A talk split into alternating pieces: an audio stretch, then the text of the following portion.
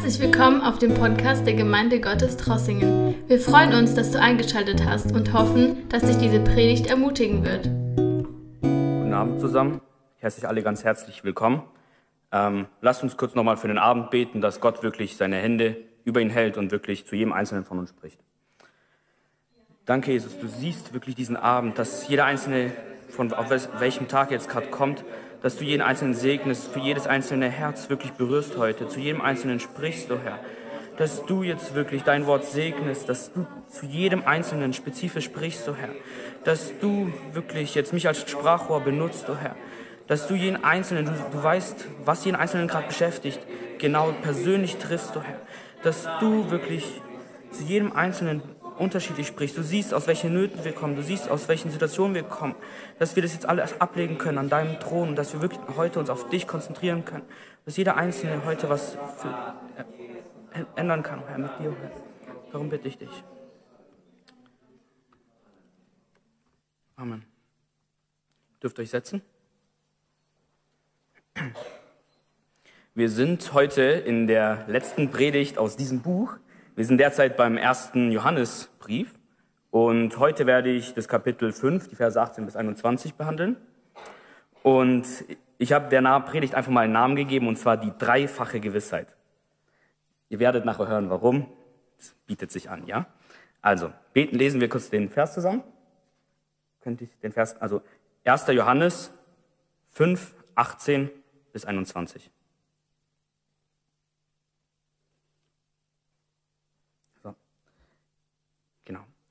Wir wissen, dass jemand, der aus Gott geboren ist, nicht sündigt.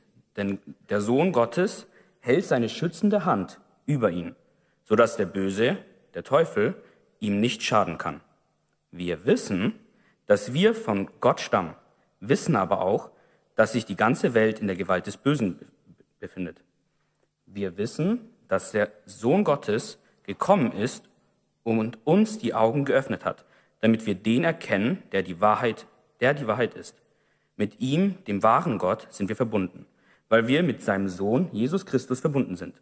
Dieser ist selbst der wahre Gott, er ist das ewige Leben. Meine lieben Kinder, nehmt euch in Acht vor den falschen Göttern. Soweit Gottes Wort. Ähm, ja, ein bisschen als Kontext, das ist jetzt das, die, das Ende von dem ganzen Brief. Und damit fasst er grob nochmal alles ein bisschen zusammen. Das ist der Höhepunkt dieser, man könnte sagen, poetischen Predigt, ja, weil die anderen Briefe von Johannes sind immer wie ein typischer Brief mit Empfänger, Ausgang und sowas ausgestattet, aber eben der erste Johannesbrief ist nicht wie ein typischer Brief, sondern eher wie eine Predigt aufgebaut. Und hier ist quasi so die Anwendung dieser Predigt. Die letzten drei beziehungsweise vier Verse von dem Kapitel sind quasi die Anwendung des ganzen Johannesbriefs, was ganz, ganz schön ist, ja. Und darüber mache ich jetzt noch meine Anwendung. So. Der erste Punkt, den ich heute behandeln möchte, das ist das Leben eines Gläubigen. Und dafür möchte ich nochmal Vers 18 lesen.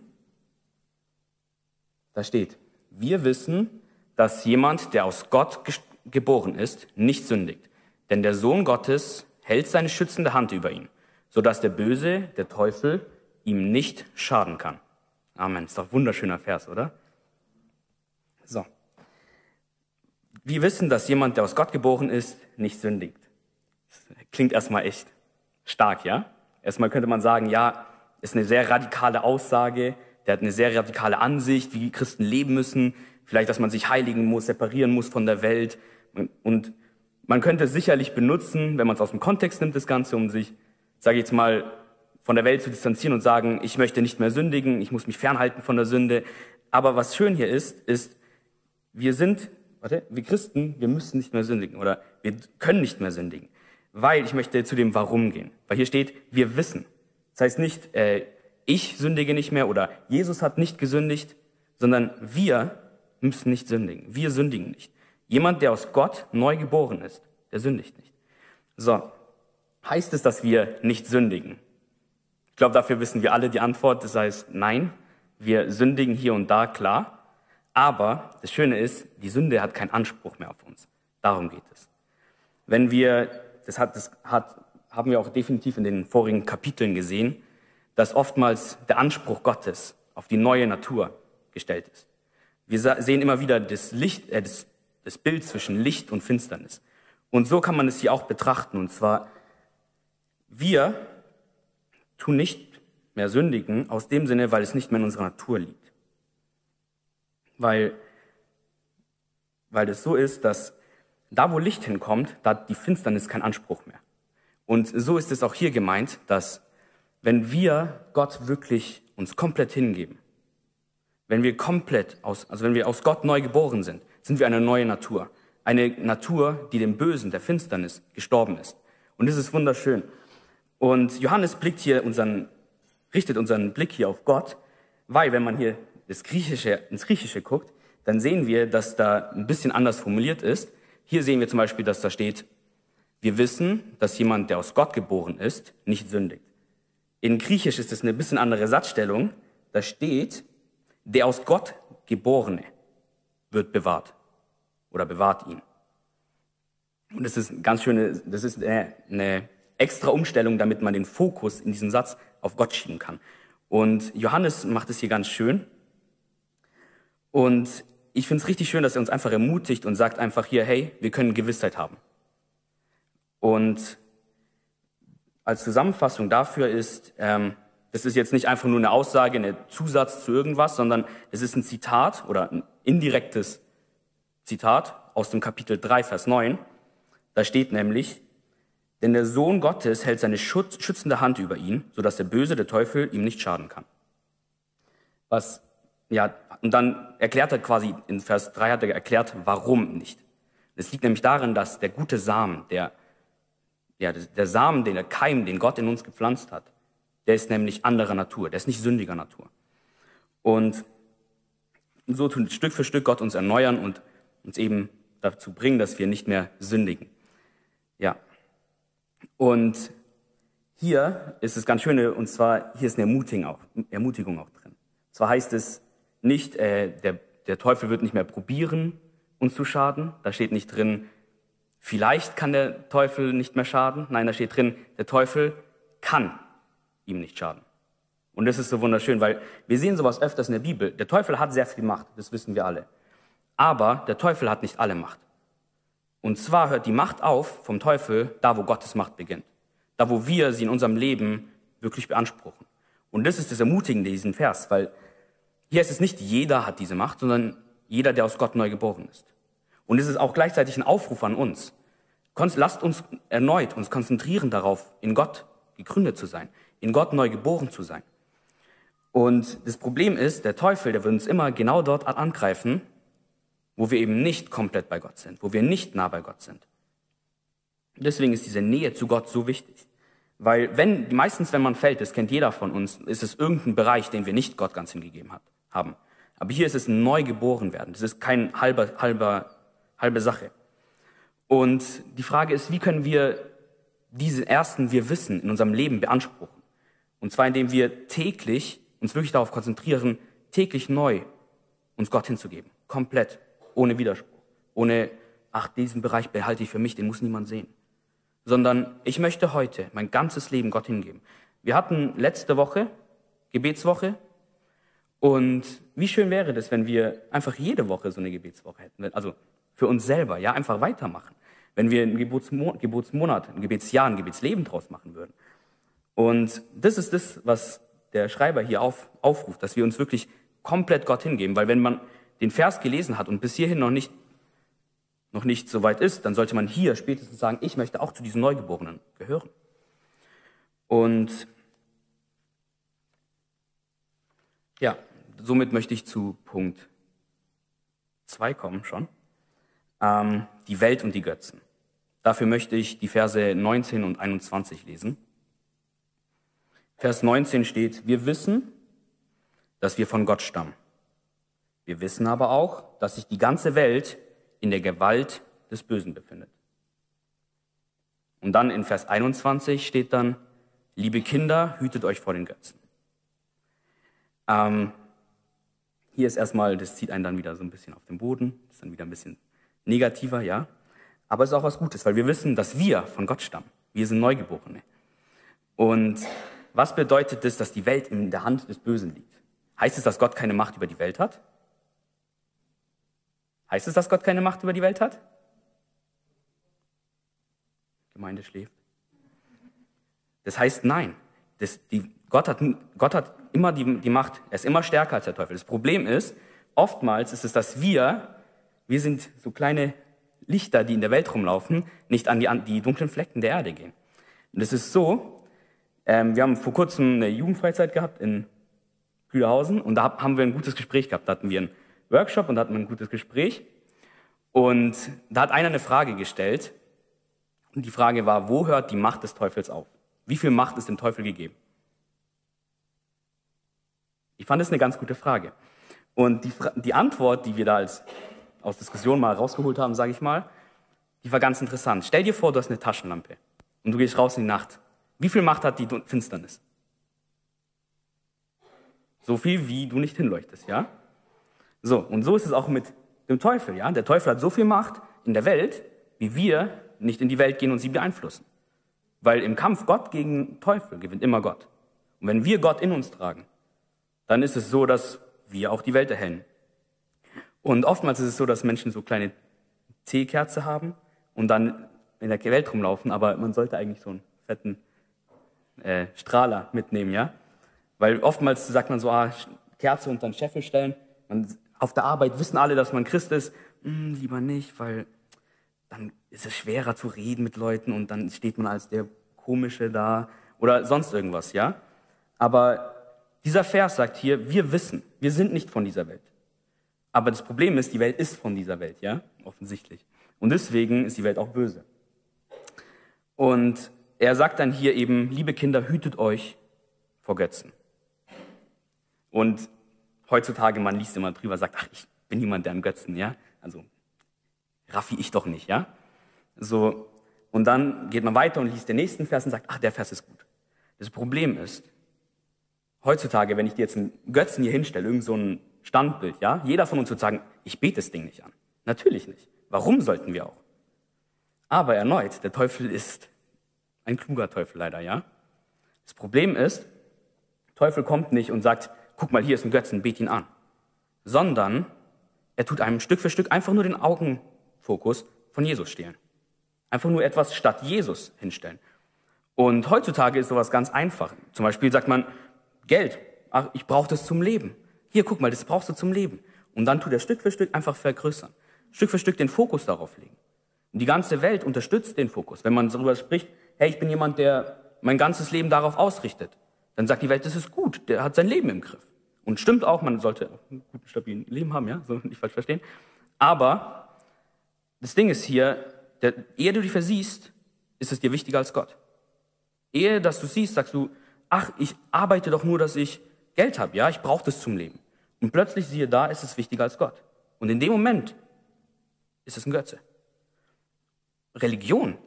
Man kann in die Gemeinde gehen und das als Götzen benutzen. Man kann Sachen sagen, und ich muss noch das machen für Gott und das noch machen für Gott und das noch machen für Gott. Und irgendwann ist die Sache zu machen wichtiger, als für wenig zu machen. Und schon hat man den Fokus verloren. Das ist dann der Unterschied zwischen Religion und gelebter Glaube. Und ich glaube, da fallen auch sehr viele rein. Weil oftmals ist es so, dass man gute Sachen können nicht schlecht sein, denkt. Ach, das ist doch was Gutes. In die Gemeinde gehen, dienen, das machen, das machen, das machen. Das Problem ist, hier ist nämlich, wenn man kurz aus Vers 20 liest, der Sohn ist gekommen, um dir die Augen zu öffnen. Die Augen auf sich zu richten, auf Gott. Nicht um da einen Blick drauf zu werfen, da einen Blick und auch auf ihn, nein, sondern auf ihn zu richten. Und hier ist das Problem, weil wir sehen zum Beispiel, gibt es unendlich viele, man könnte unendlich viele Beispiele machen hier. Man könnte Freiheit und Vergnügen machen und sagen, ja klar darf ich das machen. Und siehe da, das, der Komfort ist dir wichtiger als Gott plötzlich. Weil das kommt, ist immer ein fließender Prozess. Und ich glaube, das ist eine Mahnung, weil wenn er wäre es nicht wichtig, würde es nicht drinstehen. Es ist das erste Gebot von den zehn Geboten. Ihr müsst euch mal vorstellen, wie, wie extrem das ist. Es gibt zehn, Gott nennt nur zehn Gebote. Und das direkt das erste ist, hab keine Götter neben mir. Ich bin dein Gott. Du sollst keine neben mir haben. Wie verrückt ist das? Und jeder liest immer über die ganzen Bibelstellen und sagt, ach, das bin doch nicht ich. Das ist jemand anders. Das sind die Leute in Afrika, die dann irgend so was anbeten, ja. Aber man selber ist meistens, ja, auch ganz nah dran, weil ich glaube, dass, dass der Feind immer an, an er hat dieselben Punkte, er tut sich nur anders verkleiden. Er kommt zu dir mit den genau selben Sachen wie zu jemand anders. Er, er verpackt sie nur anders. Und das ist das Ding. Deswegen tut Johannes hier aufrufen, dass wir wachsam sind. Er tut es quasi als so ein Wach auf, sei nicht am Schlafen, sondern sei dabei, tu wirklich hier alles geben für Gott. Als sowas benutzt er das. Und jetzt hier alle möglichen Götzen aufzuzählen, das würde den Rahmen sprengen und auch den Sinn verfehlen. Aber der Teufel, der hat alle Macht über das, das Böse. Das ist eben, was Johannes hier sagen möchte. Er hat das Macht über die Welt. Das sehen wir auch in der Versuchung Jesu. Wenn Jesus versucht wird, dann bietet er ihm die Königreiche der Welt an. Reichtümer, Macht, was auch immer. Und das hat sich bis heute nicht geändert, was er zu bieten hat. Aber wenn wir die Bibel lesen, und das ist das Wunderschöne, sehen wir immer wieder, dass, wenn wir zurück zum ersten Punkt gehen, unsere christliche Natur eigentlich nicht nach diesen Sachen streben sollte. Dann sehen wir immer wieder, dass eigentlich, was wir suchen sollten, ist einzig nur und allein eine Sache. Mehr von Gott. Mehr von Gott. Tiefer in Gott.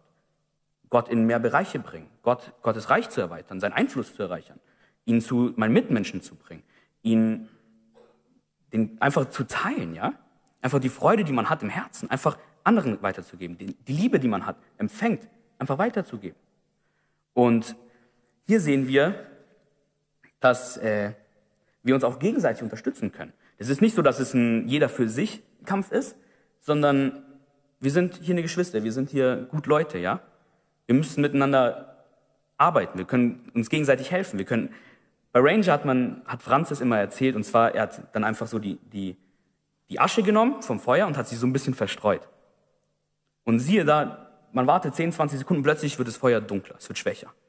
Schiebst du nur die Sachen zusammen, wird es plötzlich wieder ein Feuer. Dann brennt es wieder plötzlich, ist eine Flamme da. Und oftmals ist es bei uns Christen auch so. Wir probieren alles, ah, ich muss da durch, ich schaff, muss das schaffen, ich. Aber das Ding ist, wir sind so viele, wir sind Brüder und Schwestern. Wenn dein Bruder oder deine Schwester in Not ist, dann hilfst du denen ja, oder? Oder? Ich hoffe, dass ihr euren Geschwistern hilft, ja? So, aber das ist so, dass wir alle zusammen arbeiten können. Wenn wir jemanden sehen, hey, der macht einen Fehler, den ich schon gemacht habe, erzähl's ihm, ja? Ah, danach bin ich auch schon gerannt. Muss gar nicht probieren, ja? Und dann einfach helfen oder gegenseitig unterstützen oder gegenseitig ermutigen. Hey, das schaffst du oder wenn man für was auf dem Herzen hat, ja? Oder für andere beten. Und ähm, die, eine Frage möchte ich noch stellen ist, wie können wir ein guter Einfluss in dieser Welt sein, wenn die Welt doch vom Bösen regiert wird? Ist es möglich oder wie weit ist es möglich? Und ich würde sagen, der, die, das Limit, was wir erreichen können, ist eigentlich, wie sehr konzentrieren wir uns auf Gott. Das sehen wir in der Bibelstelle. Weil wir aus ihm neu geboren sind, nicht weil wir jetzt irgendwie irgendwas können. Wir können, die Bibelstelle tut nichts, ich finde es ganz interessant, weil es sind vier Verse und die sagen eigentlich ganz schön, wie ein erfolgreicher, erfolgreicher Christ in Anführungszeichen zu leben hat. Aber da steht nichts drin, dass er irgendwas gut kann. Da steht nicht drin, dass er oder so oder solche Werte hat. Sondern da steht drin, durch Gott kann er das und das. Durch Gott kann der Feind das und das nicht. Durch Gott ist das und das. Der Fokus hier liegt nicht auf uns, der Fokus liegt auf Gott. Und wenn das in unserem Leben anders aussieht, dann können wir die Sachen, die hier versprochen werden, direkt durchstreichen. Die werden wir nicht haben. Und jetzt ist die Antwort, hab ein offenes Auge auf Gott. Das ist die Antwort. Wenn wir unsere Augen auf Gott richten, dann werden wir für Gott die Welt verändern. Und ich möchte auch schon zum dritten und dem wichtigsten Punkt von allen kommen. Und der Punkt heißt Gemeinschaft mit Gott. Der Vers, ich möchte ihn nochmal lesen, Vers 20, da steht, wir wissen, dass der Sohn Gottes gekommen ist und die Augen und uns die Augen geöffnet hat, damit wir den erkennen, der die Wahrheit ist. Mit ihm, dem wahren Gott, sind wir verbunden, weil wir mit seinem Sohn, Jesus Christus, verbunden sind. Oder ich lese nochmal die neue Genfer Übersetzung, weil da steht irgendwie anders drin. Ich lese es hier nochmal. Und wir wissen, dass der Sohn Gottes gekommen ist und den einzig wahren Gott erkennen lässt. Und nun haben wir Gemeinschaft mit dem wahren Gott durch seinen wahren Gott, durch seinen Sohn Jesus Christus. Er ist der wahre Gott und das ewige Leben. Das ist die Antwort auf alles Böse. Die Antwort auf alles Böse sollte etwas Gutes sein, oder? Weil wenn wir den Vers von 2017, glaube ich, angucken, war, bekämpfe das Böse mit dem Guten. Schön, oder? Weil hier sehen wir, wie wir Zugriff auf das, das Gute haben, ja? Nichts Böses kann bleiben, wenn wir Gemeinschaft mit Gott haben. Weil es gegen unsere Natur ist. Deswegen hat es keinen Eingriff auf unser Leben und deswegen haben wir dann auch einen Einfluss auf das Böse. Und wann war, möchte ich jetzt mich eine Frage kurz stellen, und zwar, wann ist das letzte Mal, dass du gefragt hast, Gott, wo in meinem Leben habe ich noch etwas, was, was mich hindert, Gemeinschaft mit dir zu haben? Wo in meinem Leben ist etwas, was mich hindert, dich besser und besser kennenzulernen, dich mehr und mehr zu sehen? Was glaubt mein Fokus von dir? Ist es vielleicht Geld? Vielleicht der Plan, irgendwas im Leben zu erreichen? Weil man ist, versteht mich nicht falsch, es ist gut, wichtige Werte zu haben. Und oftmals kommt der Feind mit guten Sachen, aber zu viel vom Guten. Das ist nicht Gottes, ja, also menschlichem Guten, ja. So. Und das ist das Problem. Das ist, wie er die allermeisten kriegt. Und darauf möchte ich aufbauen, weil in Johannes 17, Vers 3 steht, dass das ewige Leben, das steht hier, wir haben das ewige Leben durch ihn, er ist das ewige Leben. Das ewige Leben ist Jesus Christus besser kennenzulernen. Das schreibt Johannes selber. Und ihn, Jesus, den er geschickt hat. Und das ist die Definition von dem ewigen Leben, die uns Johannes gibt. Ewiges Leben ist Gott besser und besser kennenzulernen. Und jetzt ist die Frage, habe hab ich Gott heute besser verstanden, als ich es gestern tue? Hab ich, verstehe ich ihn besser, kenne ich ihn besser, als ich es gestern tue, vorgestern tue? Weil das ist Teilhaben am ewigen Leben. Gott besser und besser kennenzulernen. Gott, eine, eine tiefere Beziehung mit Gott zu haben. Weiter und weiter mit ihm das Leben zu teilen. Und das ewige Leben, ja. Ich möchte nochmal den letzten Vers lesen. Und ich finde den. Moment. Ah ja, ich finde ihn voll schön. Und dann erkläre ich kurz was. Äh, oder dann sage ich kurz was. Und wir wissen, dass der Sohn Gottes gekommen ist und uns den einzig wahren Gott erkennen lässt. Und nun haben wir Gemeinschaft mit dem wahren Gott. Gemeinschaft haben ist etwas, was oftmals äh, kleiner gemacht wird, als es ist. Wir müssen, wir müssen uns einfach vorstellen, wir können Gemeinschaft haben mit Gott. Es geht so leicht über die, die, die Lippe, ja? Man sagt Gemeinschaft mit Gott und man kennt die ganzen Wörter von der Gemeinde, sagt Gemeinschaft mit Gott. Das müsst ihr euch erstmal geben, dieses Konzept. Das ist verrückt. Mit Gott, der hat alles erschaffen. Er ist, ich finde es richtig, es ist verrückt, wenn man drüber nachdenkt, weil wir haben gar kein, warum haben wir Anrecht darauf? Mit dem allmächtigen, schöpfenden, alles kreierenden Gott dürfen wir Gemeinschaft haben. Und das nicht irgendwann einmal im Jahr, nicht einmal in unserem Leben, am Ende unseres Lebens oder sonst irgendwas, sondern jeden Tag. Und wir müssen nicht mal was dafür machen. Er, hat, er schenkt es uns einfach. Wie verrückt ist dieses Konzept? Und deswegen einfach, wie viel, da müssen wir doch dankbar sein, oder? Also ich finde es voll schön, also weiß nicht für euch, aber ich finde es schön. So, jedenfalls. Jetzt möchte ich nochmal darauf eingehen, Gemeinschaft haben. Was bedeutet das? Weil viele sagen, ja, Gemeinschaft haben, ich gehe ja in die Gemeinde. Ja, ich mache, wenn ich am Abend zu Hause bin und noch so eine Stunde übrig habe, dann gehe ich nochmal hin und lese nochmal was. Ah, eine Stunde? Nee, so viel Zeit hatte ich nicht. Fünf Minuten waren es trotzdem, ja? So, jetzt denkt mal, paar von uns sind verheiratet, paar sind nicht verheiratet, aber jeder von uns kennt irgendwen, der verlobt ist oder sonst irgendwas. Oder vielleicht wart ihr selber verlobt, wisst ihr selber. Wenn man verlobt ist oder eine Freundin hat oder Co., sehen wir zum Beispiel bei einigen Beispielen unserer Gemeinde gerade, die verbringen nicht, wenn sie noch fünf Minuten am Ende vom Tag Zeit hatten, Zeit miteinander. Die räumen Sachen aus dem Leben wie verrückt, um miteinander Zeit verbringen zu können. Die sagen, ach, das ist nicht so wichtig, ich verbringe lieber Zeit mit ihm oder mit ihr. Die sagen, ach, den Film muss ich nicht schauen. Ach, das muss ich nicht machen. Hausaufgaben so genau machen. so. Aber Hauptsache, man sieht einander, ja?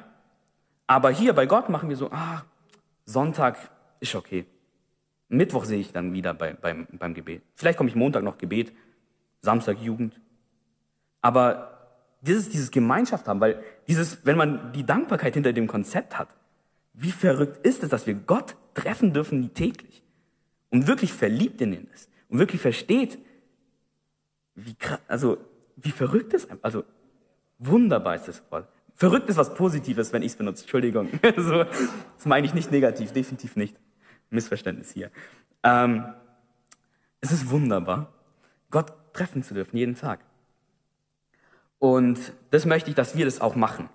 Ich möchte nochmal kurz alles zusammenfassen und dann möchte ich, dass wir heute uns ein bisschen mehr Zeit nehmen, und zwar Gott zu danken. Dass wir, weil wir tun oftmals sehr viel Bitte an Gott bringen, wir tun oftmals hier Bitte, Bitte, Bitte. Aber heute möchte ich mal mich drauf, möchte ich, dass wir uns darauf konzentrieren, Gott mal Danke zu sagen. Danke, dass wir überhaupt ihn in unserem Leben haben dürfen. Danke für alles, was er uns gegeben hat. Für alles, was er uns vielleicht nicht gegeben hat und uns schützt. Oftmals glaube ich, dass die Dankbarkeit ein sehr wichtiger, fehlender Aspekt ist leider, ja. Und nochmal kurz Zusammenfassung. Das erste, wir wissen. Es gibt, hier stehen drei, vier, wir wissen es drin in der Bibelstelle. Wir wissen, dass jemand, der aus Gott geboren ist, nicht sündigt. Warum? Weil es nicht in seiner Natur liegt. Weil wir eine neue Natur sind, eine neue Schöpfung durch Gott sein dürfen. Dann wir wissen, dass wir nicht von dieser Welt sind. Aber wir müssen auch die Gegenseite sehen, dass die Welt eben von dieser Welt ist, oder sie ist die Welt, und daher böse ist. Das heißt, wir müssen vorsichtig sein in dieser Welt, wenn wir unterwegs sind. Das dritte ist, dass Gott gekommen ist, um uns die Augen zu öffnen und Gemeinschaft mit uns zu haben.